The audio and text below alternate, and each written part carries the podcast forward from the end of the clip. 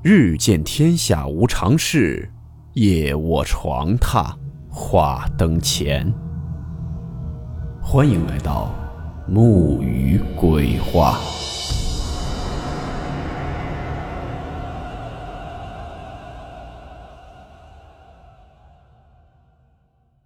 大家好，我是木鱼。今天的故事来自网友听说有只泰迪熊分享。故事名称：挂梁。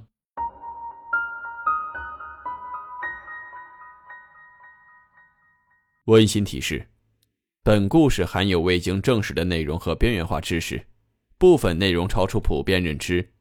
如感到太过冲击自己的主观认知，请大家当做故事，理性收听。以下内容均为网友第一人称讲述。从小到大没遇到什么真正能称得上是灵异的灵异事件，但是我一直相信有灵魂的存在，因为我感觉冥冥之中，这个世界还有其他维度的生物存在。第一件事儿，灵魂出窍挂悬梁，神婆一挂夜回魂。这件事呢，是我妈妈讲给我听的。妈妈老家是湖北荆门的一个偏僻小镇，走过镇子，进入一片郊区农地，就是我妈妈的老屋了。荆门人应该知道，那边很多农村人会做土房子，就是用稻草和泥堆起来的。也不知道是不是土屋比较保暖的原因，天气转秋就有很多蛇往屋里跑。有一天呢，我妈妈去东边屋里摸米，打算做饭。米是用蛇皮袋装的，取米要用葫芦瓢。但是那天葫芦瓢不知道为什么埋进米里去了，我妈妈就伸手进去摸葫芦瓢。这一摸，指尖就触碰到了一个冰凉滑腻的东西。我妈当时没想到蛇会躲在这里面，还打算再摸一摸看看是什么东西。结果那蛇忽然从蛇皮袋底下钻出来。呲溜一下就游不见了，我妈才反应过来，刚刚摸到的是蛇。但是怪事儿，从这一天就开始了。妈妈没过两天就开始发烧，一开始呢都以为是着凉感冒了，打算扛过去。后来越来越严重，就去镇上打针，挂了几瓶水不见好，只能回家。这个病一拖就是七八天。妈妈烧的温度越来越高，外公外婆急得跳脚。我外婆这个人呢比较迷信，她知道镇上有个神婆很灵，当然也都只是道听途说。但是事态紧急，所有医疗的方法能用的都用了，大家都不免想到那天被我妈妈吓跑的那条蛇。因为我们这边有个说法，蛇有灵，驱赶会招致灾祸。虽然镇上很远。但是没办法，为了救命，也只能顶着月光出发了。好在出去村口的地方，我外婆发现那家人还没睡，在抽烟打牌，于是就敲门说明了情况，请那个人骑三轮车把他载到神婆那边去。这一下节省不少时间，天还没亮就赶回来了。我妈妈当时烧得神志不清，据我妈妈亲口描述。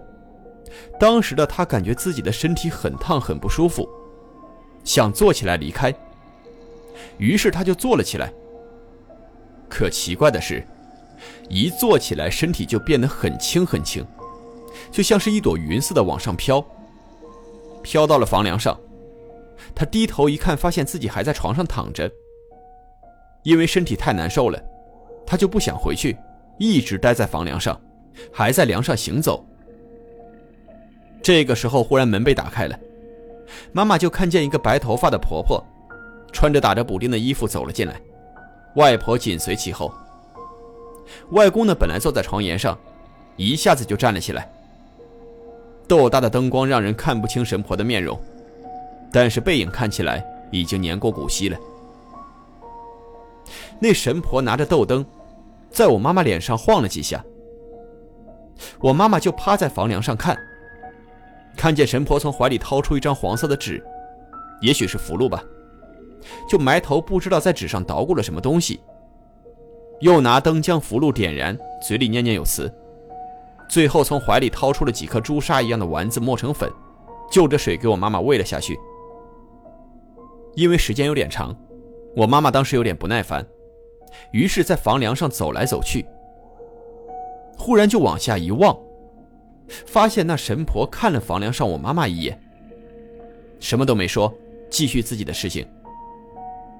喝过药，不一会儿，我妈妈走房梁的时候就忽然一栽，就栽回了身体里。夜里烧就退了。那神婆呢也没有要钱，最后是说我妈妈运气不好，那条蛇太作孽，不会有好结局的。万物有灵，如果当时碰到的是一条温顺的蛇，或许就不会有这一事儿了。至于这中间如何找的医生，如何找神婆的事情。都是后来外婆和大姨告诉我妈妈的。第二件事儿，送子婆婆。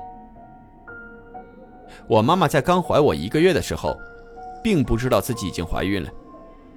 直到一天中午在家里睡午觉，她就梦见一个白发老婆婆怀里抱着一个襁褓。那婆婆呢，浑身都是白的，发型是一个娃娃头。她一出现，房间瞬间亮堂了很多。虽然我妈妈能感觉出来那个婆婆是慈祥的，但是还是很害怕，因为那个婆婆就一直站在那里一动也不动。我妈妈感觉很诡异，很害怕，所以就不停的挣扎着想跑出去，但是根本动不了。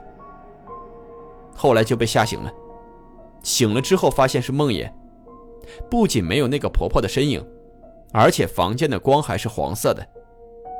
因为午睡，她把黄色的窗帘拉上了，所以整个房间都是黄色的，并没有刚刚梦里亮堂的白光。我妈妈当时没在意，以为是太累了做噩梦了。但是做完这个梦的大概一个月后，就发现怀孕了，已经有了一个多月了。我妈说，那天梦见的可能是送子婆婆。当然，从科学的角度来说，这叫做巧合。第三件事儿，半夜鬼步迷踪。我很小的时候就有了记忆，比大部分人的记忆都醒得早。后来我上大学，学习到人是在四岁左右才会有最早的记忆，因为年纪太小的时候大脑还没发育好，无法形成常识记忆。我之所以知道我的记忆醒得早，是因为在我三岁半前都是住在我爸妈厂里分配的无产权的房子里。而那个房子里发生的很多事情，我都记得很清楚。那房子的格局不好，偏偏我爸还灵机一动，选了个不梯顶楼。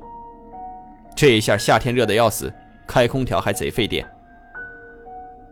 那个房子呢，用广东这边的标准来说，就是风水有问题。因为它的正门直接对着洗手间的门，并且还是正对着洗手间里的那一面镜子。每次一进屋。就能看到那面镜子里反射出来的自己。时间长了，其实有点不太舒服。包括我现在回去那个房子，也是感觉阴森森的。但是我这个人是感觉不出什么特殊磁场的，可能是因为我对这方面不敏感，或者就是单纯愚笨过头吧。所以那个房子不舒服的根本原因，还是因为向北且进门的镜子会产生一种视觉误差。造成一种好像屋里还有人的错觉。在我三岁半之前，我记得晚上睡觉的时候，床头灯是橘黄色的，床下呢还有一个尿盆，是为了半夜给我起夜用的。我曾经还在半夜睡觉的时候摔进过尿盆里，给我爸妈都整笑了，笑话我到现在。以及我们会在书房打地铺睡觉，因为书房连着阳台，又和客厅是通的。晚上窗户都打开，会有穿堂风进来，很凉快。至于为什么睡地上，前面我也说了，我爸这个大聪明选的顶楼，开空调嘎嘎的费电。而诡异的事情，就在我三岁半之前的记忆里。我记得我总是能在房间里睡觉的时候，听见客厅有脚步声，是那种来来回回踱步的脚步声。听着是穿着拖鞋走路的声音，于是我的小眼睛总是往客厅看，使劲的看。因为我总睡在床的一侧，所以看客厅的时候要用力的把眼睛往上翻才能看到。有时候看的久了就睡着了，但是梦里那个脚步声还在继续，几乎是我一注意到它，那个声音就会不断的响，不断的响，甚至入梦。后来有一次夏天的夜晚，我们打地铺在书房睡觉。我小时候睡觉呢是一定要听故事的，我爸妈就给我买了个录音机，放着白雪公主和七个小矮人的故事。这个事情是我自己记得的，不是我父母讲给我听的。后来回老家也确实发现了那个录音机和白雪公主的磁带。那个夜晚我记得很清楚，我当时摸着我妈妈的耳垂睡觉。录音机声音嘶哑的讲着久远的童话故事。也就在这时，忽然的录音机卡壳了，呲呲呀呀的，把一句话倒回来说，另一句话呢又磕磕巴巴的说完，就像是那种信号不好的收音机。因为睡前故事停了，我就睁开了眼睛。我的面前正对着的是书房的门，而书房门直通客厅。我这时就看见，一个白色的、几近透明的影子，穿着我家的拖鞋，踢踢踏踏走来走去，踢踢踏踏、犹犹豫豫的，就好像在急迫的思考着事情，但是想不出来，急得原地打转。我就看着他打转，穿着拖鞋在那儿踢踏的走，也不知道是什么时候睡着的。我只在那一晚见过那只穿拖鞋的阿飘，后来再也没见过了。但是这是我三岁半之前的记忆，有没有经过我小脑瓜的魔幻填色和色彩渲染，就不得而知了。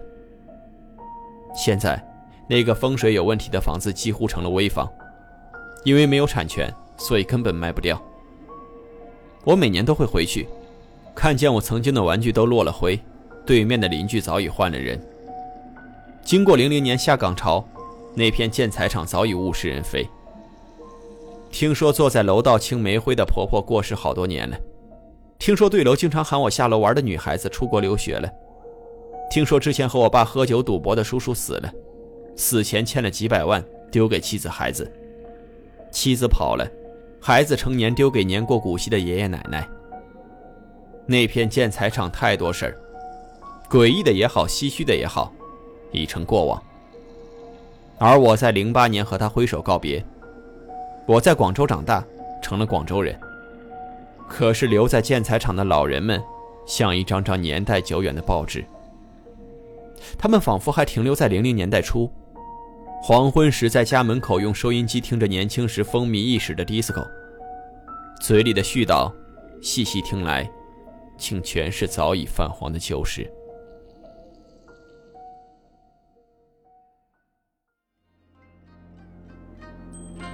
好了，我们今天的故事到此结束，祝你好梦，我们明晚见。